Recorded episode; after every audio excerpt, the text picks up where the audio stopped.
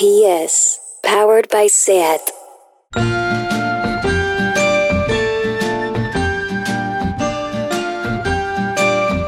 Ever since the day that you went away, you've been sending flowers to me. Send me no. Lucía Ligmaer. Isabel Calderón. Buenos días, querida. ¿Cómo estás? Pues mira, estamos aquí en los estudios de Goodit con. Eva y Jorge, maravillosos. Maravillosos. eh, que por fin hemos salido de casa, te lo digo. ¿Y ahora? Que aquello ya era insoportable, ¿verdad? bueno, bueno, total, total. Qué horror, Lucía, el zoom ese ahí acercándonos al ordenador hablando como si estuviéramos, eh, no sé, fuéramos dos cocainómanas, ¿no? Como dos, ¡guau! dos rápido! maníacas. Bueno, hija mía, escucha un momento. Antes de empezar el programa, Sí. tenemos que hablar de una cosa muy importante. ¿Quieres que hablemos? Vamos a ver, mi amiga y Lucía y yo, eh, Filming nos pidió un catálogo de 20 películas y claro, imagínate, nosotras encantadísimas porque bueno, Bueno, bueno, bueno. un sueño, Un qué sueño bien, qué prestigio, qué bien. Qué locura. Bueno, pues la hemos cagado, ya está. Ah, Hemos hecho una lista de machirulos. Sí, totalmente. Impresionante. Eh, hemos puesto 20 películas y solamente una de una mujer. ¿Somos unas sinvergüenzas? Pues sí, pues te sí, lo digo ya. somos, lo somos. Y lo peor de todo es que Sí. cuando me lo estaban diciendo a mí en Twitter e Instagram, me cabré muchísimo, porque Ya. está de que la gente te venga a cuestionar.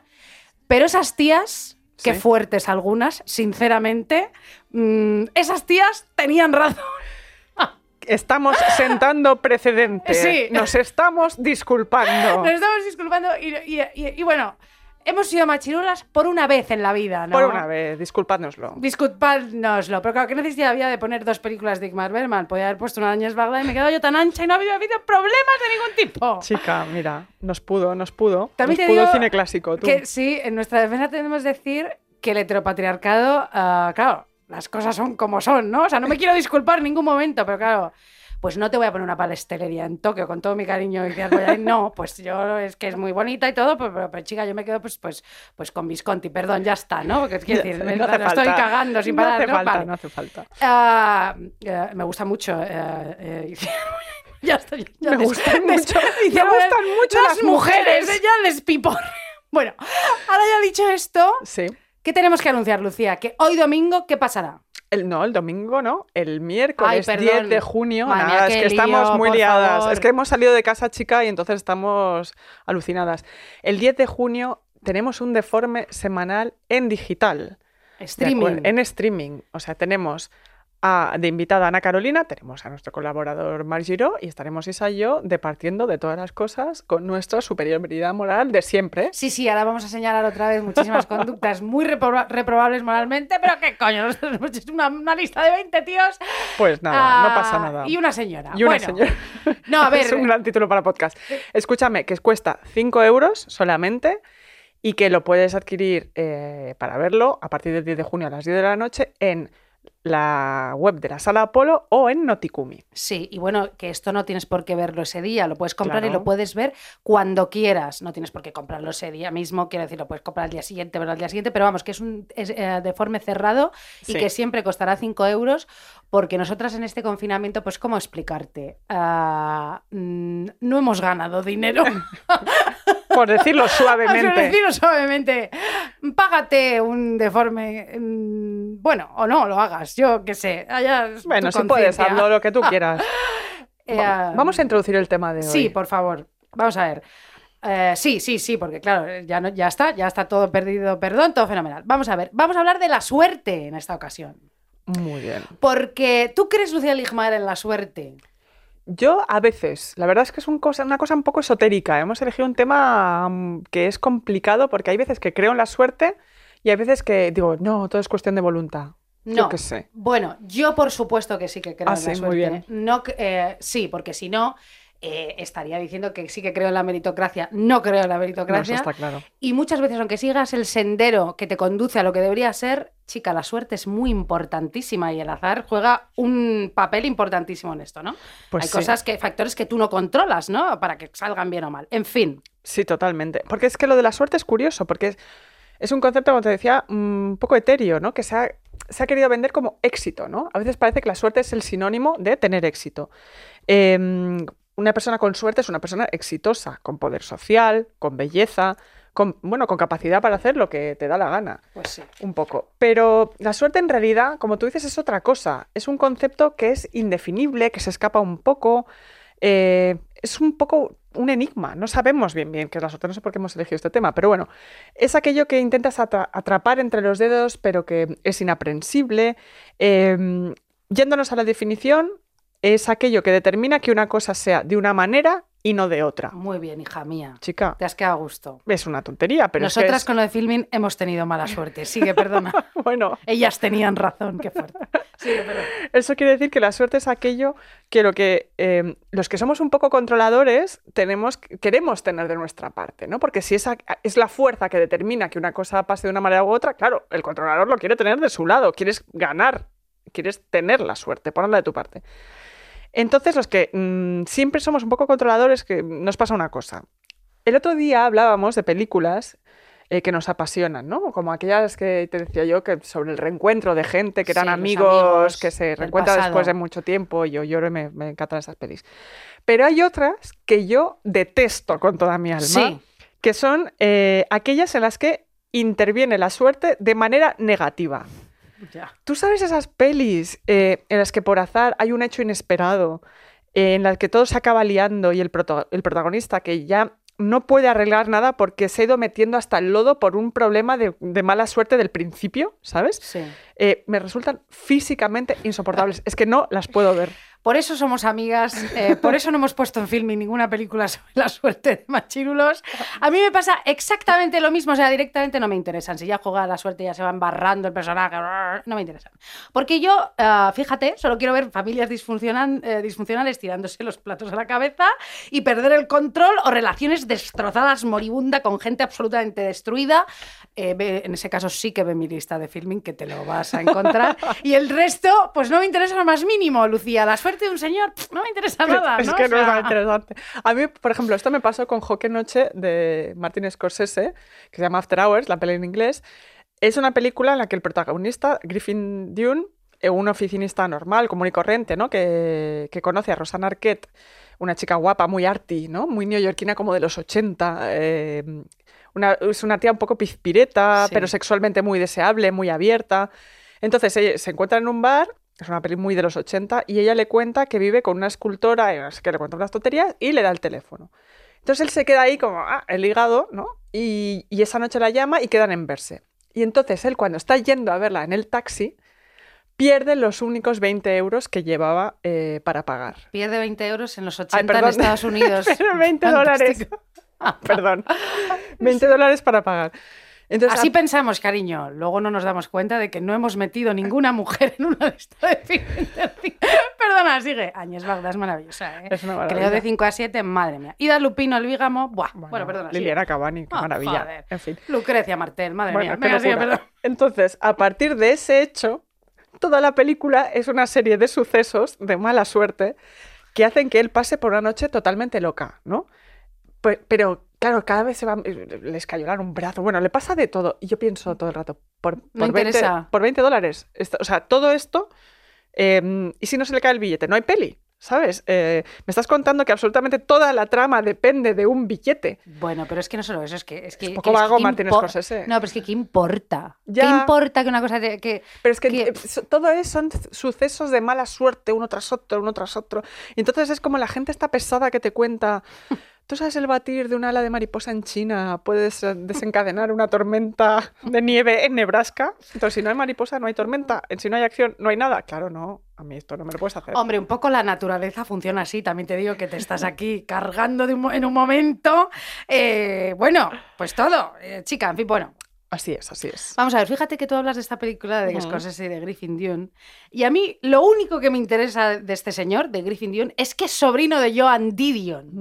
Mm. Fíjate, es una de sí, nuestras sí, sí, sí. escritoras favoritas, porque a lo mejor de directoras no, pero de escritoras controlamos un huevo, ¿vale, niña? ¿Eh? Vale, no sé por qué he dicho niña. Mujer, perdona, que ahora te estoy infantilizando, no sé ya lo que digo. Bueno, vamos a ver.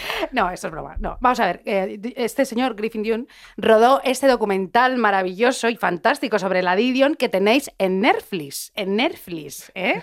En Netflix, vamos a ver. Joan Didion, que por cierto Fue una señora eh, con muchísima suerte en algún momento dado, porque ella vivió en la California de los años 60 y 70 y vivió allí todo lo que tenía que vivir. Hacía unas fiestas increíbles en ese chalet. E iba Scorsese, por ejemplo, y muchísima gente. ¿Van todos? Sí, sí, eh, bueno, de la alta sociedad de la cultura. Fíjate lo que te Total. digo. Iba allí, se lo pasaban bombas, se cogían unos pedos que te mueres, todo. Bueno, Sí, sí, luego ya sí que tuvo muy mala suerte porque esta señora se le murió eh, su marido y su hija Quintana Roo, pobrecilla, y entonces les escribió un libro a cada uno narrando su pérdida, primero en el año del pensamiento mágico al marido y luego Noches Azules eh, a su hija. La verdad es que son dos libros absolutamente gloriosos, son geniales. Esta tía escribe como Dios. sí. Y, ah, y, ah, y bueno, por cierto, en el prólogo del libro de Noches Azules habla de una cosa que a mí, bueno, me, me encanta ese prólogo. ¿Tú te acuerdas de ese prólogo? Sí, sí, sí. El del libro me acuerdo estupendamente. Claro, además. ella habla del crepúsculo, la hora Mm. crepuscular, que los franceses denominan l'heure bleue, que Mm. es ah, la hora azul, que es por eso que ha cogido el título para Noches Azules. eh, eh, y, y habla de, ese- de esa luz que dice, no existe esa luz en California, no existe en muchísimas partes de Estados Unidos, pero sí que existe en Nueva York o sí que existe en París, ¿no? Y es cuando ya estás rematadamente melancólica, o sea, que es que es una luz que, que como que te lleva a la enfermedad, ella habla de eso, ¿no? En fin, Sí, bueno, es de esto hablaremos otro día. Sí. También te digo que Vivian Gornick, que la queremos muchísimo, esta estará en todas las listas. Mira, esta se me ha metido, se me ha olvidado meterla en, en la de filming a Vivian Gornick. ¿Por qué no? Bueno, ya está. Vivian Gornick dice que Joan Didion es una estupenda ensayista, pero que no es una es escritora feminista, todo lo contrario. No, no, no. Sí, Joan Didion feminista no, no ha sido nunca, ¿no? Pero bueno, ella Ya. es fantástica. A mí tengo que decirte que el docu no me acabó de gustar, eh, porque no hablaba, sentí que no hablaba de la literatura de Joan Didion, que, que la convertía un poco en esta especie de icono, tal, solo una viejecilla adorable por casa. eh, Y ojo que Joan Didion es de todo menos adorable. Perdona, en el documental hay una cosita Sí. mm, que te dice un poquito el carácter de esta señora. Sí, sí, sí. un- No, lo de la, no, no- bueno, lo decimos, no pasa nada. Hay un momento dado que ella, es que en un ensayo, no sé si era sobre, sobre los yonkis, ¿no? En, en- Es, si no me equivoco, es el del el, li- el libro blanco de ella, ¿no? Sí, que sí. es- trata todo el, el tema de de los la- 60 sí, y, de la droga y todo esto. y los, los niños, que son que es- los niños que hay perdidos por las calles que están drogados. Y- Ella, ella de repente entra en un apartamento y ve a un bebé con, con- con cocaína en el suelo y dice ella, "Mm, esto es buenísimo para un, para un, eh, un artículo, ¿no? O sea, quiero decir, en Sí. vez de no apiadarse de la situación... En realidad se encuentra una niña que se ha tomado LSD, una niña muy pequeña. Ah, es que no me acordaba, mira, y mía. entonces, no, no pasa nada, pero entonces cuando le pregunta a Griffin Dune, ¿y qué sentiste? Y dice, bueno, que esto era oro. Claro. Claro. Ella solo pensó como periodista. Claro, bueno, pues mira. Sí, sí. Pero bueno, Griffin Dune, ojo, es también hijo de Dominic Dune, que es el escritor que contó, to- eh, que si todos los que han leído Vanity Fair era como el cronista de los crímenes, de ¿Ah, los sí? grandes, de los ricos, de los Kennedy. Bueno, un día vamos a hablar de, Ah, de esta historia porque pues es esto muy fantástica. sí. Y a Dune eh, le mataron a, a- a su hija, o sea, la, la hermana, de- hermana de la hermana de Griffin. Griffin Dune en un asesinato de violencia machista. Eh, fue tremendo que él lo que hizo se obsesionó con la idea de la justicia para las víctimas. ¿no? Bueno, em, es, es una familia trágica, la verdad, ¿eh? Hablando de la suerte. Tendríamos que hablar más de. En otro podcast Sí. hablábamos más de Joan Didion y de, y de todo, y del padre de Griffin y todo esto. Pero bueno. Mira, vamos a ver lo que te voy a contar ahora, qué fuerte. Voy a hablar de un concepto que yo he observado en la vida. Esto ver, es fuerte. Y este concepto se llama, querida Lucía, la puesta a punto. La puesta a punto. Es muy fuerte lo que te voy a contar, A la ver. puesta a punto. Mira, hay gente que pone a punto a otra gente. Ajá. Esto ya te, te va interesando a que sí. Sí. Y esa otra gente a la que se le pone a punto, pues tiene una suerte, hija mía, que no se puede aguantar porque ha llegado allí a un desastre de persona. Pues mira, hay una persona que es el pigmalión de la otra y esa otra, a la que tiene suerte que le ponen a punto, es su Galatea. Vamos a ver, si eh, Pigmalión, como todo el mundo sabe, si no, pues te lo cuento, no encontraba, ¿no? Esta mujer, eh, no encontraba mujer que le enamorase, ¿no? Entonces, frustrado en su búsqueda, decide crear una escultura con los rasgos que a él le gustaría en una mujer. Así que crea la mujer perfecta, la escultura perfecta y se enamora de ella. Entonces, una mañana aparece Afrodita y le dice, hey, ¿qué pasa, Pigmalión? Te voy a enamorar de tu escultura, hijo mío, mirando a la piedra. Tal igual, pues merece ser feliz y ¡pum! ¿Qué pasa? Pues que convierte a Galatea en humana y se enamora perdidamente Galatea de Pigmalión. Bueno, sigo eh, esto ya para poner en contexto Sí. mi concepto de puesta a punto. Entonces, él o la Pigmalión cogen a su Galatea que es una ceporra, un ceporro, que aún no se ha enterado de nada, te lo digo en serio, y le convierten en un cisne, en una persona culta, con gusto, que ya no se prepara unos espaguetis de mierda con atún en las resacas, ¿sabes lo que te digo? Porque no se puede ser un cerdo en la vida Lucía. No se puede. No se puede ser un Ya cerdo. está bien. Y entonces se prepara un bocadillo de copa. ¿Eh? Este fiambre italiano sin que le cueste esfuerzo, porque el sábado, hija mía, claro, con su pigmalión, fueron a la tiendita italiana de la esquina y compraron 200 gramos de copa, mm, que está buenísima y riquísima, y un poquito de queso pecorino para hacer carbonara el domingo. Y como ya habían estado en Galicia el fin de pasado, pues habían traído pan de cea, que es un pan gallego delicioso, ¿vale? Y entonces en la resaca, pues se comió ese bocadillo delicioso que prepararon un santiamén y no la cochinada esa de marranos con atún. Bueno, vamos a ver entonces. Todo eso pasó.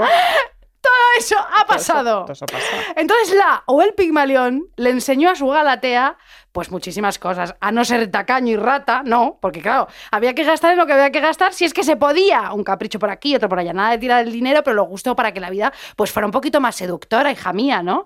Le enseñó a leer bien, a leer bien, ¿eh, Lucía? Que esto es muy importante. Muy importante. O sea, en lugar de leerse al plasta este en Osgar, que es un plasta, ¿no? Está impresionante. Pues le dio a leer unos buenos diarios, un testimonio que importara de verdad. No el lamento de otro señor noruego blanco que está buenísimo, que es un machirulo de tres pares de cojones como nosotras con lo de Sí. filming, que a estas alturas del 2020 nos importa francamente, de verdad. Pues nada, nada, nada, nada de lo que diga este señor. Entonces, pues le dio a leer unos buenos diarios, como te decía, los de Annie Ernaux. ¿Entiendes lo que te digo? Absolutamente. Oye, qué pesado Nausgar, ¿eh? Quejándose Sí. porque todo, todo el libro lamento de que no puede escribir porque es padre, que se ponga la cola. Hay toda una saga de escritoras maravillosas eh, que podrían haber escrito lo mismo y todo el mundo habría pensado que ellas son unas plastas. Pero en cambio, él lo escribe él y es una obra maestra. Este es el señor que una vez, eh, no sé si fue Siri Hasbet Mm. que le preguntó sobre las escritoras que también hacían autoficción y diarios y, y él dijo, no importan, no son competencia. No son ¿no? competencias, sí. Y luego dijo, le di, cuando ella le contestó, él le dijo que no le había entendido bien. Claro, bueno, pues nada, chico.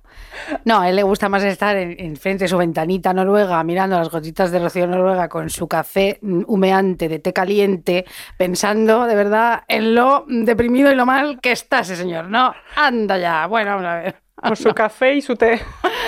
y su té de mierda. Bueno, Pigmalión eh, le enseñó a su Galatea a escuchar buena música. Le explicó que Bart Bacharach eh, fue el compositor de todos esos clásicos, esos clásicos, esos éxitos maravillosos, como I Said a Little Pray for You de Aretha Franklin o Raindrops Keep Falling on My Head, cantada por BJ Thomas. eh. Yo qué sé. La o el Pigmalión le enseña todo lo que sabe a su Galatea. Y no solo eso, sino que le dice quién es le detecta sus miedos, sus heridas y le enseña a sobrellevarse. Porque encima, cágate lorito, el pigmalión o la pigmaliona es una suerte de psicólogo o psicóloga muy sabio que te cura y te alimenta el ego a base de bien. Siempre. Lo que ocurre aquí es que después de esta, de esta puesta a punto, Galatea normalmente coge la tía o el tío y se va, se pira. Pero ¿cómo es esto posible, Lucia Ligmaer? Te lo digo Después así. de todo lo que yo he hecho por ti. y deja su pigmaliona sola o solo. Menudo carota, te lo he dado todo. ¡Qué valor! ¿Cómo te vas de aquí? Madre mía. Pero ¿cómo se puede ser tan sinvergüenza? No, no, no, espera un momento. ¿Cómo se puede ser tan hijo de puta? No, vamos a ver.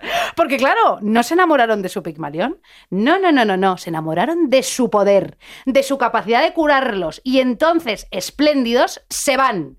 ¡Qué suerte han tenido esas galateas! Se van mucho más guapos y listos que cuando llegaron. Se van en perfectas condiciones. Bien con su puesta a punto. ¿Me puedes interrumpir cuando tú quieras? No, no, no, Caedera? estoy fascinada. Claro, y luego, fíjate, lo más fuerte es que esa galatea o ese galatea llegará con otra persona, se irá con otra Sí. persona y lo disfrutará otro u otra. ¡Qué suerte para ella también, ¿verdad? Claro. Y lo peor es que seguramente, fíjate lo que te voy a decir, porque yo estoy de parte de ese Pigmalión o Pigmaliona Siempre, a toda siempre. costa.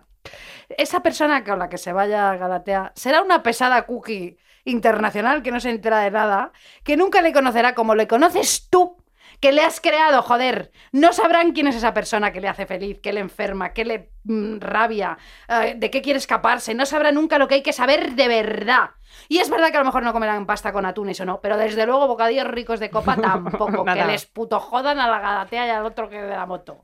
En fin, hay un libro maravilloso, Lucía Ligmaer, que habla un poco de esto, de una ruptura de una pareja de 12 años. El libro es de Alan Pauls y se llama El pasado, hija mía, que esto es una cosa de no creer. Y mira, al hilo de esto hay un párrafo sensacional que dice así. Aprendió todo lo que tenía que aprender y se fue hecho todo un hombre, encantador, sensible, curioso, apasionado, que ya estará aprovechando, supongo, por al- estará aprovechado, supongo, por alguna mujer inmunda con matas de pelo en las axilas y sandalias con medias.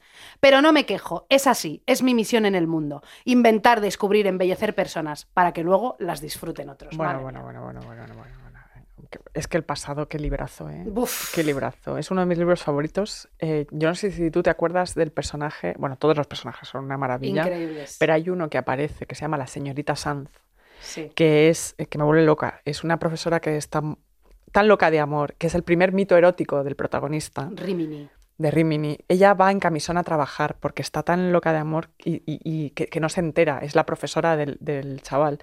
Y entonces el protagonista Rimini dice, ¿qué le pasa? ¿Qué le pasa? Y ella se rebaja por amor, se rebaja por amor. Es tremendo, es tremendo. Bueno, por un hombre casado. Bueno, es una historia... Ese libro, energía. amigas nuestras, si todavía confiáis en nuestro criterio, en nuestra palabra, en nuestro gusto, de verdad que el pasado es, Es- una pasada. Es una maravilla.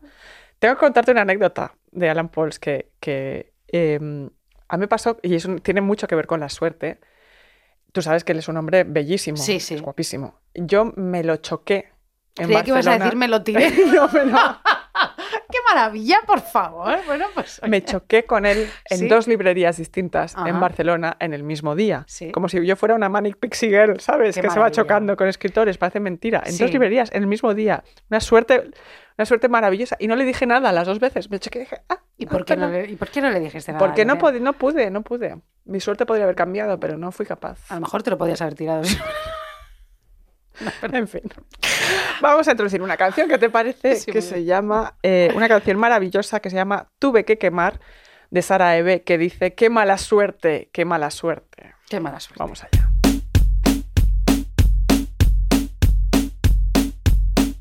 No puedo sacarme tu olor, ay qué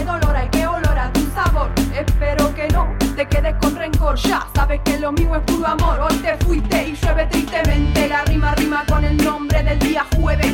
Y con el día que te vi que era número 9 Y milagrosamente caía nieve, no te olvides de mi nombre, Sara Bebé. Ay, cómo me duele, todo a vos me huele, dejaste tus aromas tan crueles. Por eso yo, por eso yo,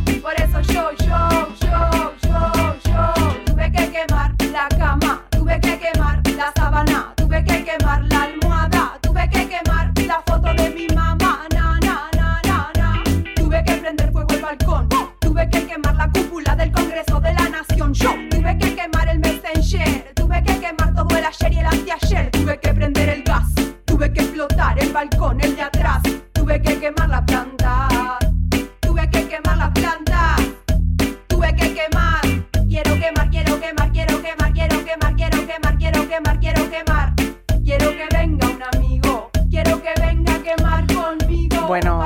qué bonita y canción. Sara Eve es no una tía estupenda. Sí. La trajimos al Princesas Ideas Vaders un año. a- Nosotras eh, traemos mujeres. Perdón, soy obsesiva absolutamente. Y me Vamos. siento tan culpable. Venga, sigue. Vamos a perdona, seguir sí. con la suerte, que es un ente muy abstracto, que se presta a muchísimas interpretaciones. Eh, por ejemplo, los artistas han echado mucho mano de la suerte, del azar para la creación. Por ejemplo, los surrealistas que usaban ese método, ¿no? De cortar palabras, meterlas en una bolsa, irlas sacando y dejar que el azar eh, creara un poco las narraciones que hacían, la poesía y tal. Y este es un método que David Bowie usaba para hacer canciones. Eh, y eso queda muy bien con los surrealistas y David Bowie, que han hecho grandes creaciones gracias al azar. Pero es que no es solo por el azar, sino porque es que esta gente tiene talento. Hombre, que es una cosa eh, que con la creación pasa lo mismo que con las drogas, ¿no? David Bowie drogado es David Bowie. Hará cosas buenas, escribirá canciones maravillosas. Tú drogado eres un memo que habla de pirámides y de ovnis. No eres un artista. No eres un artista, cariño, qué pena. Que por cierto, tenemos que hablar en algún momento de, mm, de que lo menos mm, atractivo que hay en la historia de la humanidad es una persona contándote teorías conspirativas sobre los ovnis y las pirámides. No sé si te, te ha pasado. Es que es algo que hacía la gente antes cuando se drogaba y ahora hace porque considera que es un buen tema de conversación, Bueno. ¿sabes? O sea, mm, mm, y no. Yo tengo un amigo muy querido que Sí. me ha contado que lo del coronavirus no, vamos, que es una teoría, o sea, tiene una teoría de la conspiración al respecto, ¿vale? Sí, sí, sí. No voy a contar nada, pero No, en fin. Pero eso es fuerte, sí. claro, no. ¿Tú te crees que yo me he venido a- me he puesto la mascarilla, me he puesto el gel hidroalcohólico y mi mejor vestido para que vengas tú a hablarme de que la Tierra es plana o que si el coronavirus se lo inventó un reptiliano para meternos a todos en nuestras casas. No, no, no, no hay nada más idiota, menos inteligente y más hortera que una teoría conspirativa. Pues sí. Hombre, ya está, hay que eliminar esta- estas movidas de la faz de la Tierra, ya está bien. Bueno, vamos a ver. Pues sí, sí, hija mía, te, te doy la razón. Vamos a ver, la suerte también tiene que ver con el talante de una persona, ¿no? O sea, quiero decir, en este sentido, la teoría de la profecía autocumplida es bastante interesante, Lucía Ligmaer. A la profecía autocumplida acudimos los seres humanos una y otra vez. eh, es un sistema de autoboicot interminable, infalible, me explico. Vamos a ver, a veces anticipamos situaciones y consecuencias catastróficas que finalmente provocamos que acaben sucediendo. Eso es muy interesante ¿eh? y Yo muy soy fuerte. bastante lideresa en este movimiento de la profecía. La profecía autocumplida, ¿no? Nuestra mala suerte, pues nos las creamos nosotras mismas muchas veces. Yo, efectivamente, como te digo, soy una genia, o sea. O lo era. O lo era en el pasado, cuando tenía la autoestima de una pulga de mierda, una chincha absurda. Vamos a ver, bueno, ahora ha crecido un poquito más, pero vamos, sigo en lo mismo, ¿no? El conflicto aquí sucede cuando de manera consciente y automática tratamos de predecir cosas que no podemos, porque el futuro no se puede predecir, ¿no? Y entonces lo hacemos en torno a creencias irracionales y miedos irracionales. ¿Tú te acuerdas? Vamos a ver, mira, vamos a contar una cosa muy, muy fuerte, porque tú te acuerdas cuando a mí me llamaron de Libroteca, la página de, de libros del país de literatura. Que- Creo que este podcast se podría llamar hoy la humillación más que la suerte. es que, ¿Por vamos qué? a ver, yo colaboraba en Librotea, hacía unos vídeos y tal, de humor y libros, no sé qué, bueno, algunos mejor que otros, también te lo digo, cariño, pero bueno. Y entonces me llamaron, me llamaron para presentar los libros, eh, los premios literarios de Librotea, y entonces yo tenía pánico. Porque me sentía yo allí un poco marciana. Tú llegas de repente a un evento y te pones a hacer chistes. O sea, yo Ya. si voy a un sitio y me siento y hay alguien como que se como que hace humor, digo yo, uy, qué, qué, qué, qué horror. O sea, ¿no? te, te- te- te dio la autoconciencia, ¿no? De Claro. que tenías que salir ahí. Entonces yo sabía que todo aquello iba a salir y que yo misma lo iba a hacer como el puto culo, ¿vale? Y entonces yo lo presenté nerviosa y acuérdate que efectivamente lo hice como el puto culo. No fue para tanto. Me temblaba la voz. Bueno, me caí en el escenario, monté un pollo de rapé allí porque estaba el suelo encerado, lo que fuera, ¿sabes? ¿Te acuerdas? Todos esos escritores en el público, los editores, todos mirándome con una cara, colega, ¿te acuerdas? Ellos no daban crédito, yo tampoco. Porque, claro, esos premios los estaba presentando pues el payaso Monchito, claro, que era yo.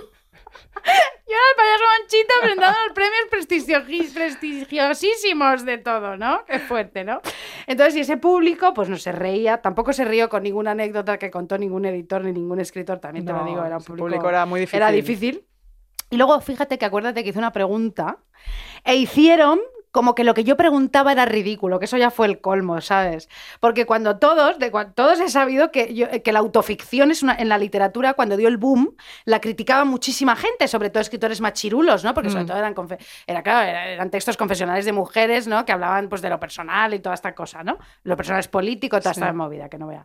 Entonces, me hicieron ver, cuando yo hice esta pregunta, como que lo que yo eh, planteaba no tenía sentido. Ya. ¿Cuántos ya, ya. escritores has leído tú que en entrevistas o en declaraciones de, en cualquier medio de, comunica- de comunicación hayan criticado la autoficción? Porque yo creo que cuento más de 20. Bueno, muchísimos escritores críticos, todo, todo, todo. que luego han acabado escribiendo autoficción. Claro. Y que con Nosbart, este plasta del lamento del té, no dicen nada. Pero ellos no hacen autoficción, dicen, hacen otra cosa. ya, sí. ¿Y qué hacen? No sé, pero. ¿no? Claro. Ahora, con el libro de Woody Allen, que están todos flipando, ¿eh? Estos sí. pesados, que ya hablaremos de esto ahora en el deforme semanal digital total. Eso no han dicho nada. Claro, No, bueno. no.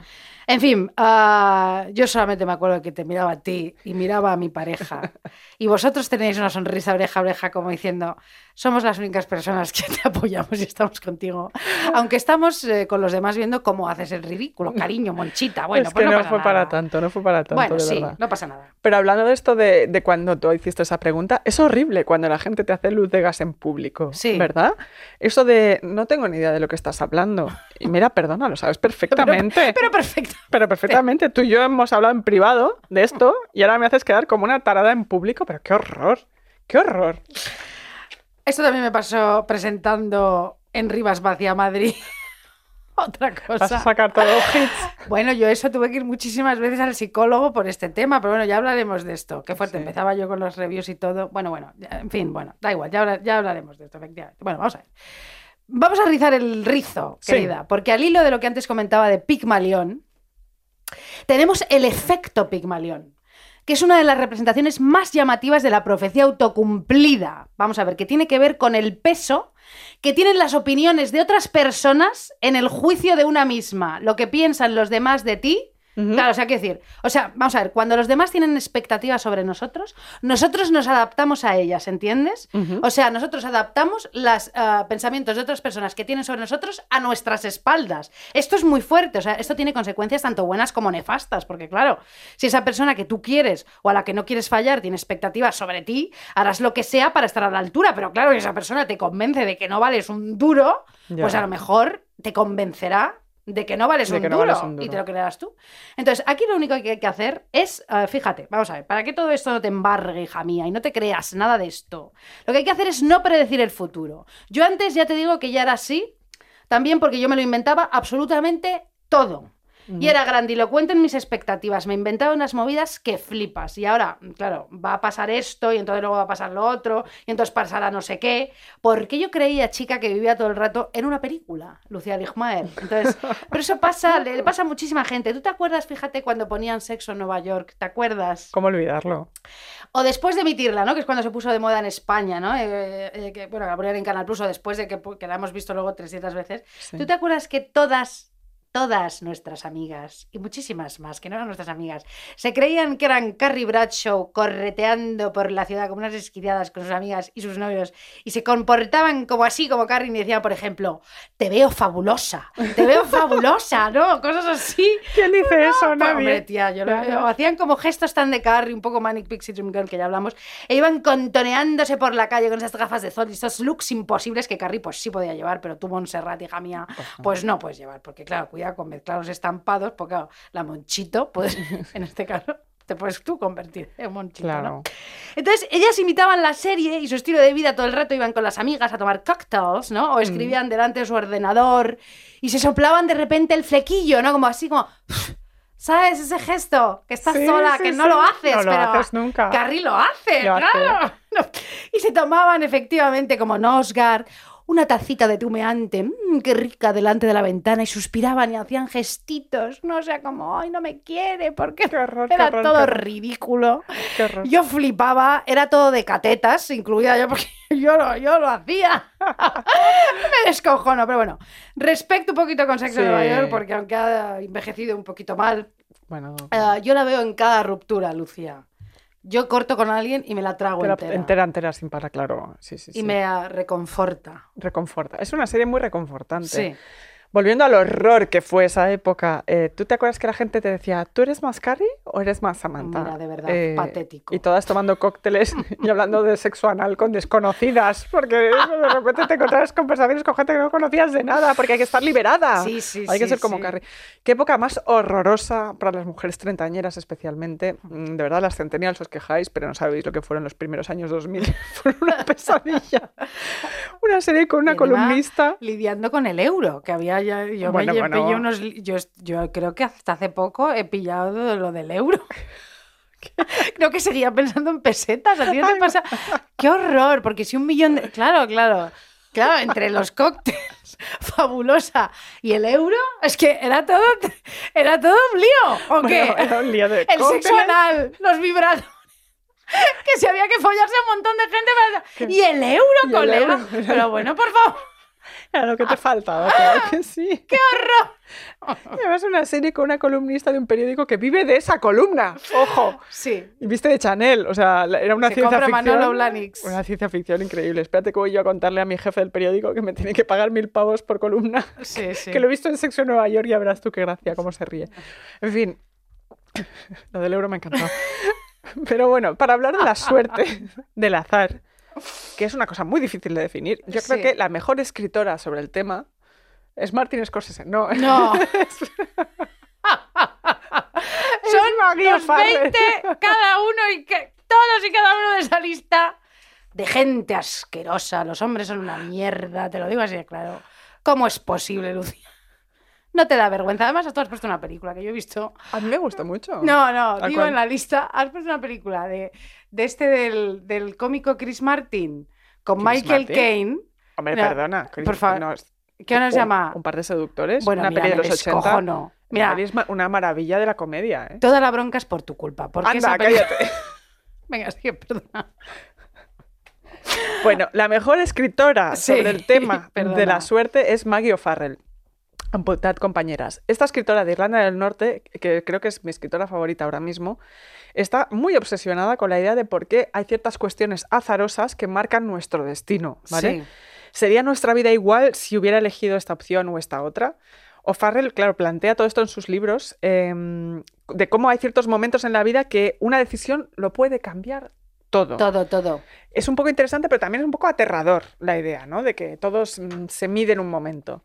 Eh, por ejemplo, el que se ha convertido en su libro más conocido, el último publicado en España, es, es Sigo aquí, que es el único libro de no ficción suyo, son unas memorias. Ella cuenta todas las veces que ha estado a punto de morir. Qué fuerte. Yo no pude terminar. O sea, no- el Es primer difícil. capítulo ya lo Es, dejé. es duro, es duro. Son 17, no son pocas, ojo.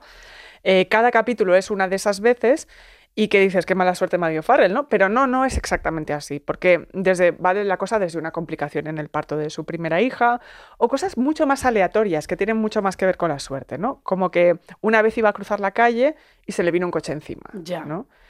Y resulta totalmente escalofriante ese libro. Es un poco como, ¿sabes el clickbait de esas cosas que ves a veces en la web en los que te muestran los selfies que se hace la gente justo antes de morir? Qué horror. Que es terrible, en un coche o en un acantilado, ¿no? Que son aterradores. Ese Pero momento...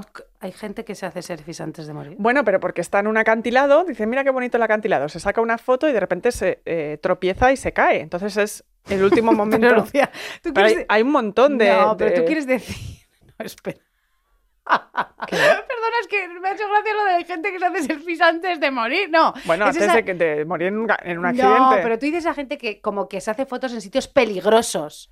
Sí, pero que hay, hay una serie de artículos muy de clickbait donde dices, mira esta serie de Ah, 17 fotos de gente ah, que no vale, sabía vale. que iba a morir y se hizo una foto. Vale, ¿sabes? vale, Un vale. poco Ahora este ya lo he entendido. Claro, es que digo, qué fuerte. Pues eso, pues Ma- Maggie te lo cuenta todo esto de una manera bellísima, súper inteligente y con la conciencia de que ese podría haber sido el último momento. Sí, ella, ella escribe fenomenal, además parece una guionista, porque escribe el, eh, y, y te crea las situaciones perfectamente en la cabeza, ¿no? Porque, bueno.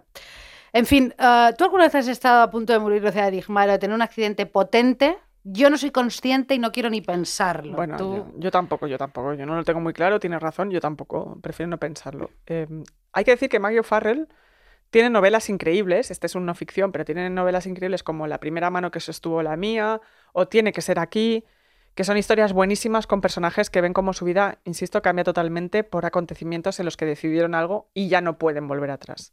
Muy recomendable Maggie O'Farrell para ahora, para el verano, para cuando tú quieras. Viva Maggie O'Farrell. fíjate. Viva Maggie O'Farrell. Bueno, pues mira, vamos a poner una canción de uno de mis artistas favoritos en el mundo que se parece a mi exnovio y, y que está buenísimo. Mi exnovio también, pero este A la- a la Pauls, todos los hombres a veces. Bueno, no, no. Se llama, eh, bueno, es de Father John Misty, que es maravillosa la canción, se llama Chateau Lobby, que es una maravilla, por favor. Vamos a ella.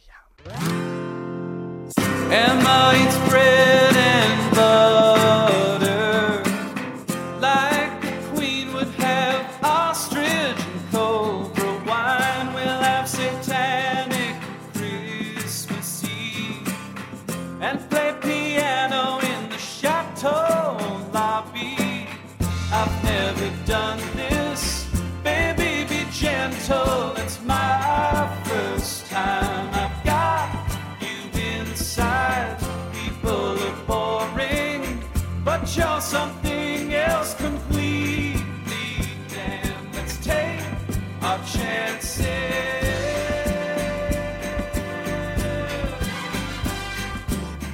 I wanna take you in the kitchen. Lift up your wedding dress, someone was probably murdered in. So bourgeoisie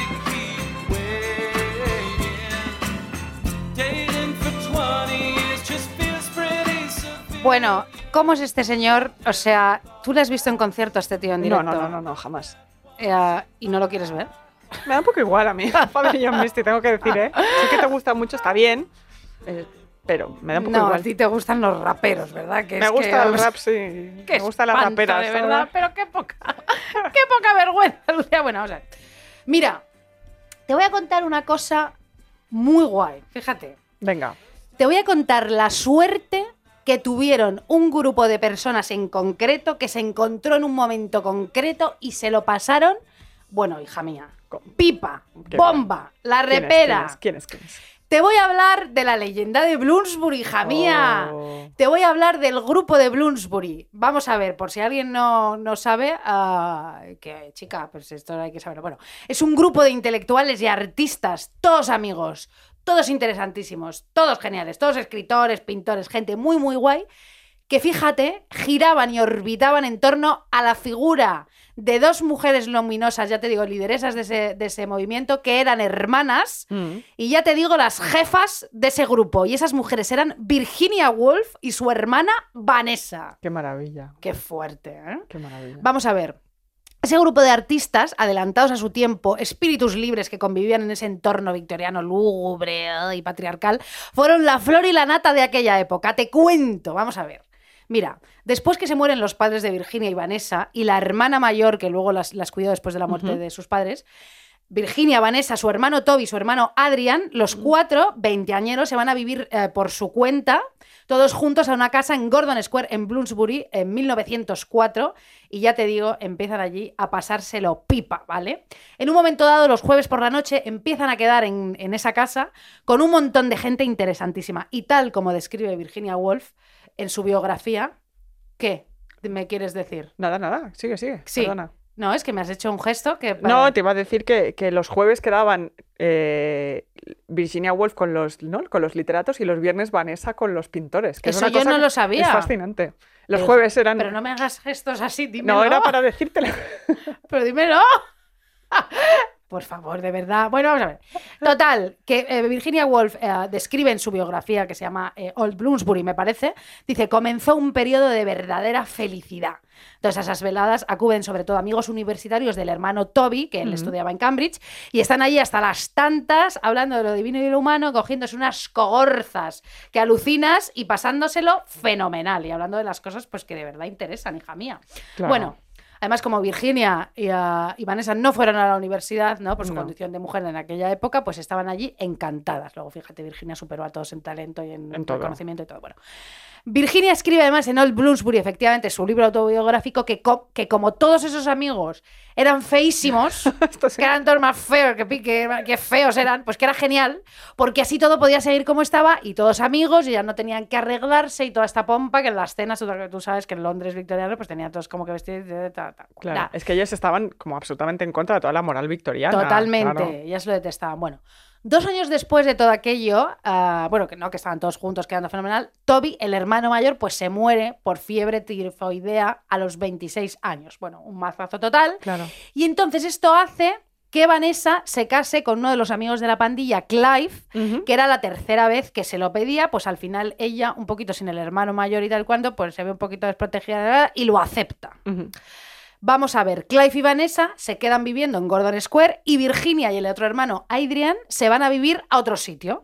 Las reuniones siguen celebrándose en Gordon Square, todos súper amigos, y van allí Henry James, Matisse, bueno, toda esta gente, mucha gente. Y fíjate que una de las noches apareció Leonard Woolf, Ajá. fíjate, que escribiría en su autobiografía, porque todos estos actores, o sea, tuve actores, todos estos escritores y artistas escribieron sobre Bloomsbury en ese momento dado, o sea que, bueno, y él escribió que se quedó flipando con Virginia y Vanessa Mm. las primeras veces que les vio y escribían que eran unos pibones, así no lo decía, pero esto ya te lo resumo yo, que eran unos pibones acojonantes y siete años después de esa primera reunión, pues se casó con Virginia. Bueno, es que el círculo de Bloomsbury es apasionante. Em, yo no sé si tú sabías que Leonard se casa con Virginia después de que Lytton, Lytton Strachey, que fue biógrafo de la, Sí. de la reina Victoria y historiador, eh, Lytton Strachey se le declaró a Virginia, pero después dijo, no puedo casarme con Virginia porque soy homosexual, claro. Mejor cásate tú, Leonard, ¿no? Le Sí. dice. Y él se casa. Y todos además se enrollaban con todos, era una cosa, era una locura.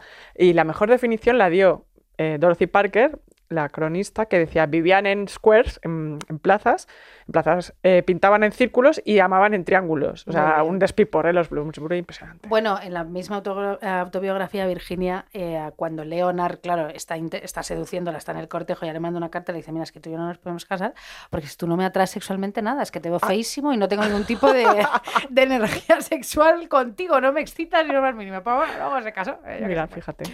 Bueno, vamos a ver. ah, antes de todo esto, de todo esto de que se casara eh, a, Virginia con Leonard y tal y cual, Virginia y Clive, Clive, el marido de Vanessa, Buah. tienen un idilio en secreto. Esto que dices tú que se lían todos con Todos, todos. todos, Efectivamente.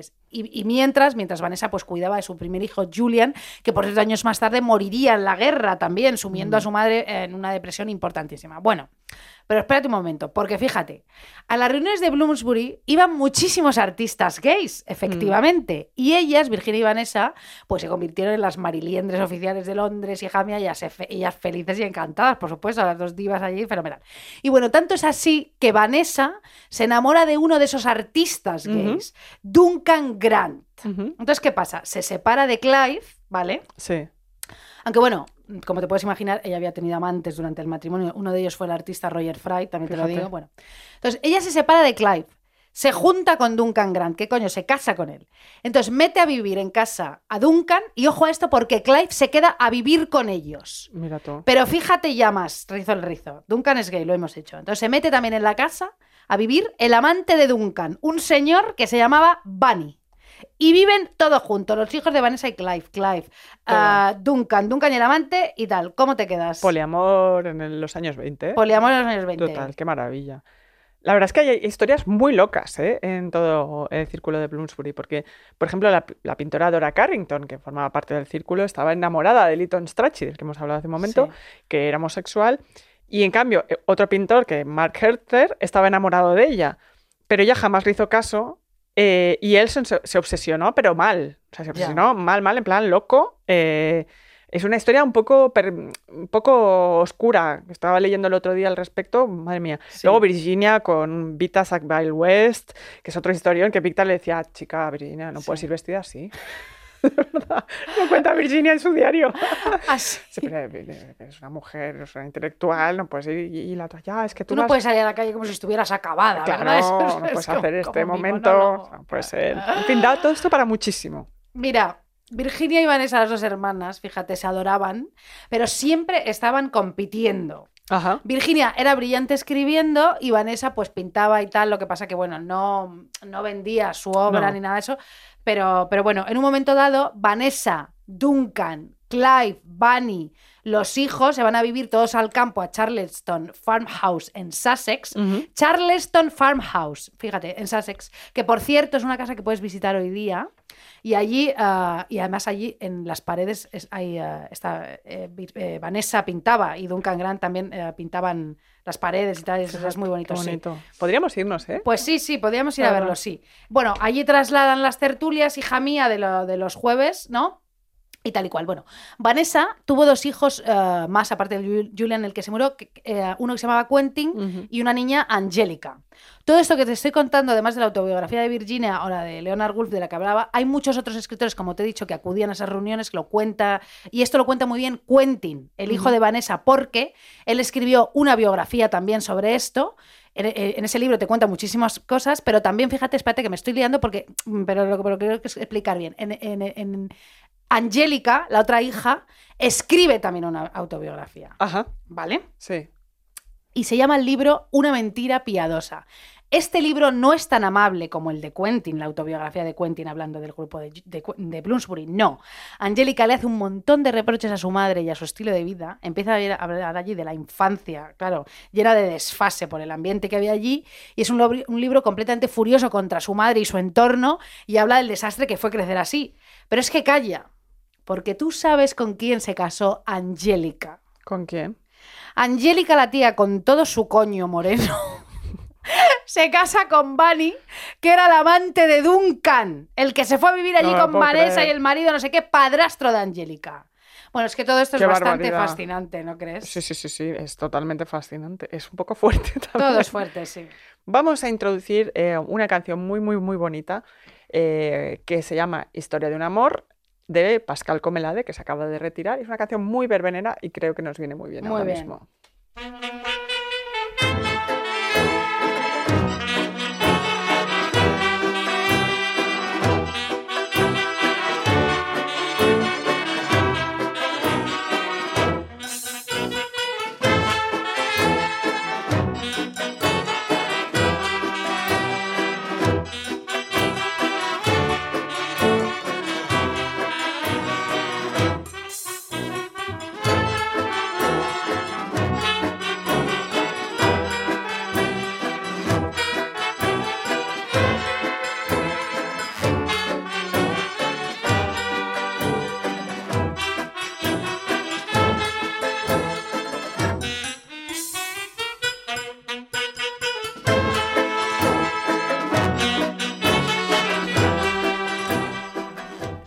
Tema eh, ligado a la suerte. Un momento, este Sí. tema es perfecto para verbe- el verbeneo que había allí en esa casa. de Totalmente. ¿eh? Es muy, es muy verbena Bloomsbury. Em, te decía que hay un tema muy ligado a la suerte que es un melón y muy importante que creo que tenemos que abrir, em, que es que hay gente a la que la idea de la suerte les vuelve un poco locos, ¿no? Les esquicia. Aquellos que creen que todo, absolutamente todo, es aleatorio, que no pueden controlar nada de lo que les pasa ni de, que los- ni- ni de lo que les pasará, y que por tanto nada de lo que hacen merece tener ningún tipo de autocrítica. Ya. ¿no? Son lo que, los que creen que siempre tienen la vida en contra, eh, que el mundo les debe algo, es decir, los resentidos. Fíjate. El resentimiento es un motor muy fuerte de vida. Nosotros somos un poco resentidas con el mundo, con el patriarcado, con todo, pero eso está bien. Sí. Eh, esto es lícito porque la vida es así. eh, tenemos que convivir con un mundo eh, en el que existe Ana Rosa Quintana, los fachas y todo eso. Pero Sí. bueno, hay gente que vive con cierto amargor la vida porque siente que lo han tenido todo en contra, ¿no? Eh, no me estoy refiriendo a gente que ha tenido una vida muy desgraciada, hay gente con vidas muy trágicas, eso, trágicas, eso es terrorífico, sino gente a la que le va mal y mira, eso es lo que es. La suerte puede haber tenido algo que ver, evidentemente eh, tus recursos económicos, hay de todo. em, pero luego hay gente que te cuenta su mala suerte una y otra vez. Sí. Una y otra vez. Y son los mismos que se pasan el día en la terraza esta en la que tú solo querías tomarte una caña fuera de tu casa y no estar con tu pareja otra vez diciendo qué comemos hoy, eh, qué, quieres, qué quieres ver en la tele, qué cenamos hoy, qué es lo que pasaba durante el confinamiento. ¿Qué comemos hoy? No sé. ¿Quieres descongelar algo? Unas hamburguesas. Mira, ¿Qué Vamos a vamos a ver. hacer hoy? ¿Qué quieres ver hoy? por favor, qué horror. Oh. Yo he salido de casa para, para venir a grabar este Bueno. podcast y me han preguntado siete veces antes de salir que qué comíamos. No, es Mira, que claro. Ojalá comerte a ti, ¿eh? para que me dejes en paz, pesada, porque es que... Oye, Por de favor, verdad. es no puede ser esta la conversación. en Esto es pareja. insoportable, Es, ¿eh? Es, Bueno. es- es Oye, insoportable. un momento, antes de que te diga, estos resentidos de la vida que te cuentan su mala suerte una otra vez y se quejan, Sí. cuando tú tienes un problema y te vas a contar, y les vas a ellos a contarte tus problemas, porque dices, bueno, claro, esta persona siempre me está contando sus problemas, ahora le contaré yo, escuchará, Claro. que decir, se interesará, porque claro, viven los problemas y en la queja. Luego no, Nunca, no te nunca están ahí. escuchan, no le importa nada, ¿no? Son resentidos y sordos, parece ser. sí, sí. En fin, esto de, de qué vamos a comer, qué vamos a cenar, qué vamos a comer, qué vamos a... Es un loop infernal y Sí. resulta que pasas, mm, sales a ponerte hasta el culo de vino blanco pensando que la vida está ahí fuera, ¿no? En la fase 1 o 2, eh, que, se- que será mejor y lo que hay es un tío, un ti- una tía contándote que su serie mm, no la compra nadie, ¿no? Que ha escrito una serie y en cambio la de la ETA la está viendo todo el mundo y eso que van vestidos como hipsters y tienen acento catalán. Ya ves. Esto que fuerte, ¿eh? Em, que son todos unos cabrones y qué basura. Y mira, quizás tiene un poco de razón, porque es verdad que la serie de la ETA tiene un acento de Reus que alucinas. Pero cuando ya lleva dos horas con la misma matraca y estás planteándote cobrarle la sesión de terapia o tirarte el gel hidroalcohólico por la cabeza y prenderte fuego, Sí. eh, chica, ya Pues, está bien. claro. Un poco. Una, una advertencia un poco a vosotras, eh, compañeras que estáis en el mundo. El resentimiento es un sentimiento muy poco erótico. Sí, es verdad, es verdad. Una cosa es la rabia, que sí lo es. Alguien con rabia es alguien con energía, alguien dispuesto a cambiar el mundo, ¿no? Alguien con rabia es criticón, pero de manera divertida. Sí, sí. Le sale la maldad que tiene dentro, pero también hay una cierta alegría de fondo, ¿no? Unas ganas de vivir, ¿no? Estupendas. Sí. Tú te vas de cañas con una persona rabiosa y con imagi- imaginación y tú puedes acabar en Veracruz con la nalga tatuada porque te lo has pasado bien. Te lo has con, pasado una, con una persona con rabia te lo has pasado bien. Pero una persona resentida está tan ensimismada en su mala suerte y en sus ansias de venganza y de que le den el lugar que merece en el mundo Sí. Que es insoportable. Es insoportable. No hay quien aguante un resentido de cañas. No hay quien aguante. No, no, no sale de su loop. O sea, antes de quedar a tomar algo o a ligarte a un resentido, quédate en tu casa, descongélate unas acelgas y te tomas el vino tú sola y ya está. No, y te puedes poner la lista de filming de las 20 También más machirulas de la historia y ya está. No, no son nada machirulas. Eh, las películas que hemos puesto no son nada machirulas, No. son de directores señores, pero de machirulas nada, ¿eh? estaba haciendo una broma, por Porque yo he puesto pelis en las que todas las protagonistas somos mujeres. Mira, me- estoy, estoy explicándome como cuando tú y yo. eh, bueno, no, iba a decir con que nos metemos. No, no, no, No, no, tú no, me no, no, voy a no, decir no. nada. No me excuso, no me No, excuso. por favor. Lucía, no te da vergüenza. Tú por lo menos has puesto una mujer y yo es que no he puesto ni una. O sea. Bueno, venga, sigo, vamos a ver. Mira, a mí, ¿sabes lo que me pasa? Que me da una rabia que me muero, Lucía, de verdad. Que es mala suerte total, te lo digo en serio. Mira, esto tú me vas a entender, pero perfectamente. Cuando eres amiga de alguien que te cae pero fenomenal, Sí. y esa persona es amiga de alguien que te cae fatal, lo que te Bueno. cae fatal, Bueno, bueno, bueno. y bueno. tú ves cómo le comenta en Instagram y le pone cosas y corazoncitos y uy, estoy de acuerdo. no sé qué".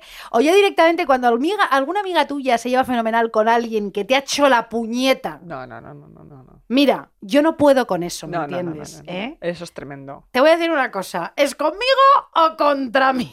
Ahí no hay Así de medias madura tintas. soy, ¿vale? Madurísimas. No lo puedo soportar porque pienso, mira, ¿sabrá esa persona que detesto, que esta amiga mía que le comenta es más amiga mía que suya? Es que me viene completamente ese pensamiento a la cabeza. Porque, porque sí. O sea, ver. Se lo habrá dicho mi amiga. Mi amiga es gilipollas, te lo digo en serio.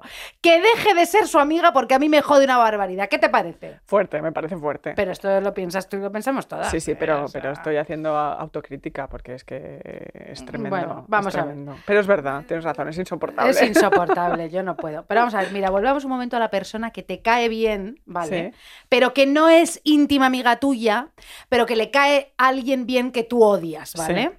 Que por otra parte piensas, esto es incomprensible, vamos a ver. ¿Cómo no se ha dado cuenta de que esa persona es lo peor? Ya. ¿Cómo no? Esa persona que me cae a mí bien no se ha dado cuenta de que esa persona es lo peor. ¿No va a ser esta persona que me caía bien a lo mejor igual de gilipollas que esta persona que me cae mal? Puede Claro, hay ser un poco eso? ahí de contagio. ¿no? Claro. Tendría que hablar con ella y explicarle por qué no le tiene que seguir ni darle me gusta ni ser su amiga de esta persona que yo detesto. No, no. Si de verdad se lo explico, ¿por qué no debería ser su amiga? ¿Tú crees que me hará caso? Claro, claro, claro. Bueno, por supuesto que no, porque esa persona pensaría que estoy loca, claro. Claro, es que imagínate la cara. Claro, ¿sabes? diría, No. ¿qué dices? No, estás loca, claro, sí. Bueno, pero mira, hay una manera, os lo voy a dar, no esta, esta manera, de darle a alguien a entender que te cae bien, ¿no? Que esa persona que te cae mal es lo peor eh, y que tiene que dejar de hablar con ella, ¿no? Hay una manera, A ver. y es sembrando sospechas. ¿Me entiendes? Eso Ah. es lo peor. Mira, por ejemplo, tú llegas, te tomas algo, te estás tomando algo tranquilamente, ¿no? Y de repente, civilinamente, dices, ah, ah, bueno, mira, ah, pero que tú conoces a Juan. Ah, sí, ¿no? Sí. Y la otra persona te dice, sí. Y tú simplemente, hija mía, tienes que hacer una mueca de asco, ¿no? Sutil, ¿no? Como, Sí. eh, y misteriosa. ¿m? Y mirar como para arriba, ¿no? Y luego para abajo. Y ya está. ¡Ya, Ya está! está. O sea, no tienes que decir nada, no tienes que poner verde a Juan. No, No. tienes que, no tienes que, que- que especificar que Juan es No. un gusano de mierda. Una persona deleznable y asquerosa y detestable. Claro, claro. que seguro no, que le encanta nuestra lista de filming, porque allí no hay ninguna mujer.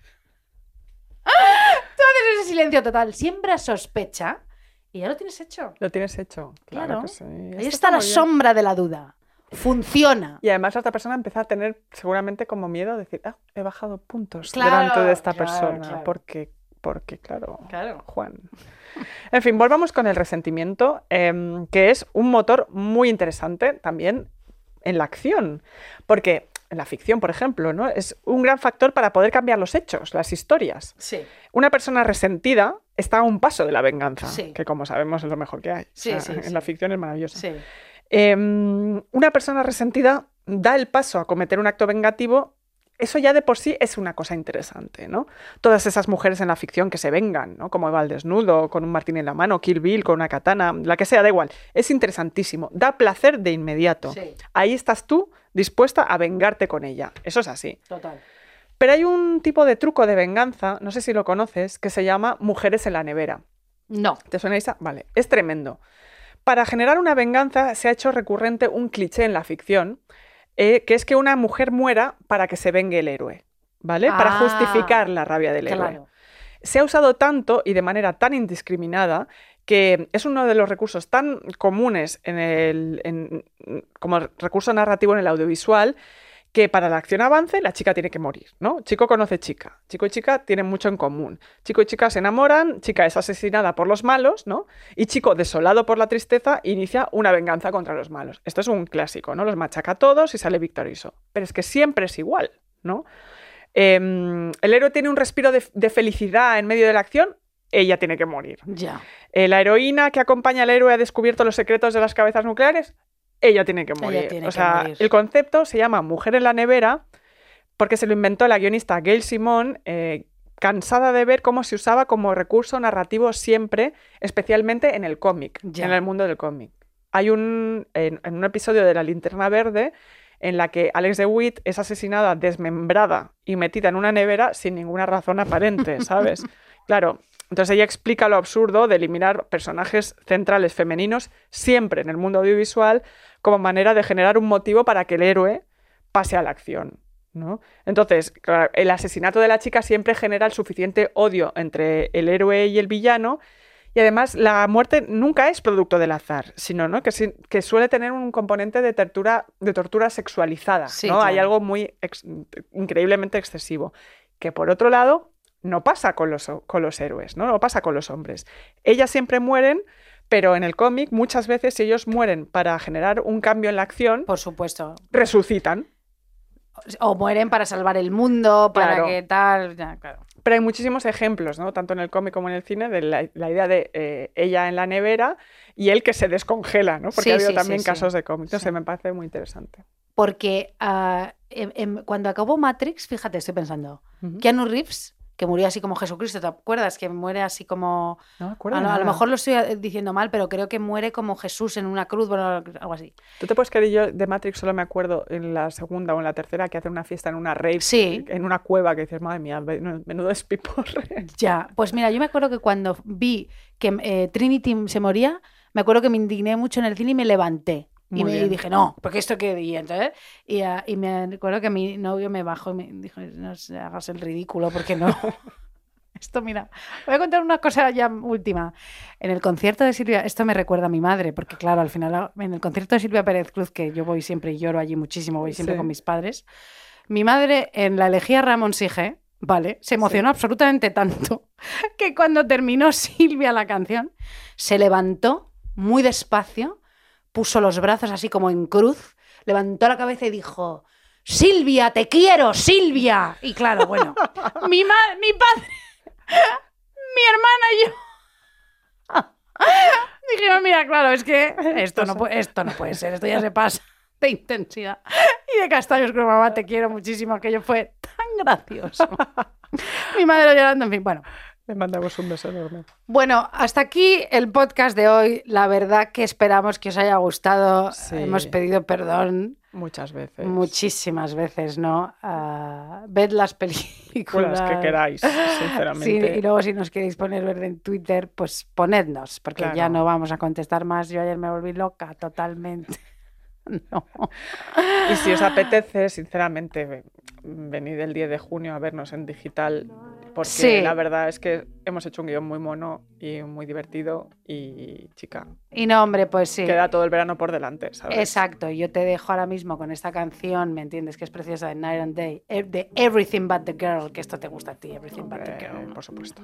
esta versión. Maravilla. Adiós. Night and day.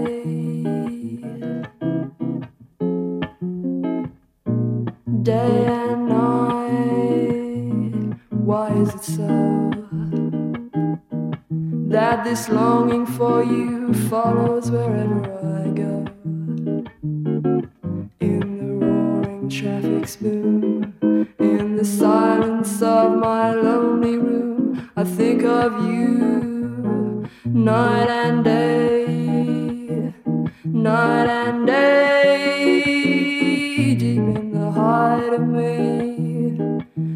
There's an oh such a a hungry yearning burning inside of me. And this torment won't be through till you let me spend my life making love to you day and night, night and